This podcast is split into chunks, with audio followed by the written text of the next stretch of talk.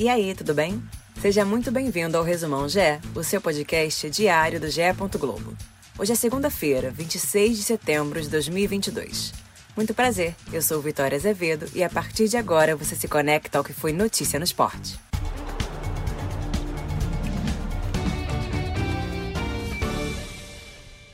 No primeiro jogo da 28ª rodada do Brasileirão, o São Paulo venceu o Havaí por 4 a 0 no Morumbi.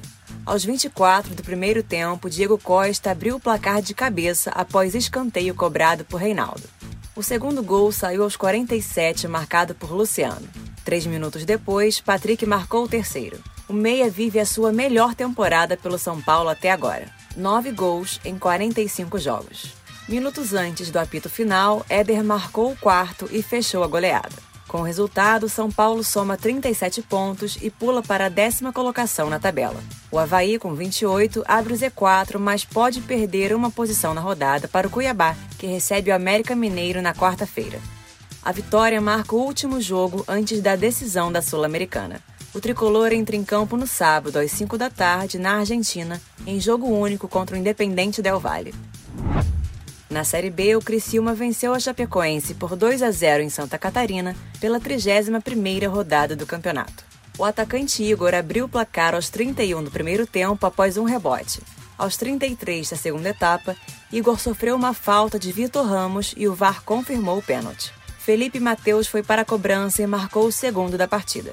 Com a vitória, o Criciúma sobe para a nona posição e fica com 43 pontos, a 5 do Vasco, primeiro clube dentro do G4. Já a Chapecoense cai para o 15º lugar com 35 pontos. Na final do Brasileiro Sub-20, Hendrick garantiu a vitória do Palmeiras contra o Corinthians na Neoquímica Arena e ajudou o time a conquistar o segundo título no campeonato. Aos 16 anos, o jogador se firmou ainda mais como uma das grandes promessas do futebol nacional. Neste domingo, Mirassol e Botafogo confirmaram o acesso à Série B de 2023, junto com o ABC e Vitória. O Leão Paulista será o único estreante na segunda divisão nacional, enquanto ABC, Botafogo e Vitória retornam após algumas temporadas. O ABC e o Mirassol se enfrentam para decidir o título da Série C. As datas da final devem ser divulgadas em breve pela CBF. O Flamengo segue avassalador no Campeonato Carioca Feminino. Neste domingo, o time goleou a Cabo Friense por 13 a 0. Foi a segunda goleada consecutiva. Na rodada passada, o time do português Luiz Andrade marcou 34 a 0 contra o Rio São Paulo. O Flamengo soma 55 gols em 5 partidas. Sofreu apenas um e tem 100% de aproveitamento. Agora fique ligado na Agenda GE. Os horários aqui são de Brasília. Às 7h30 da manhã, o Sport TV 2 exibe Canadá e Austrália pelo Campeonato Mundial de Basquete Feminino. Às 9h15, o canal transmite Japão e República Tcheca pelo Campeonato Mundial de Vôlei Feminino.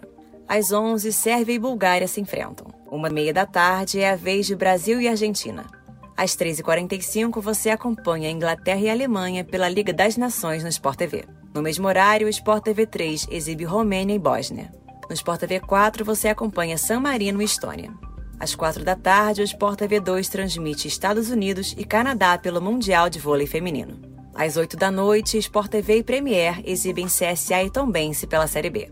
Às 9h30, o Sport TV 2 transmite a semifinal do Campeonato Paulista de Vôlei Masculino.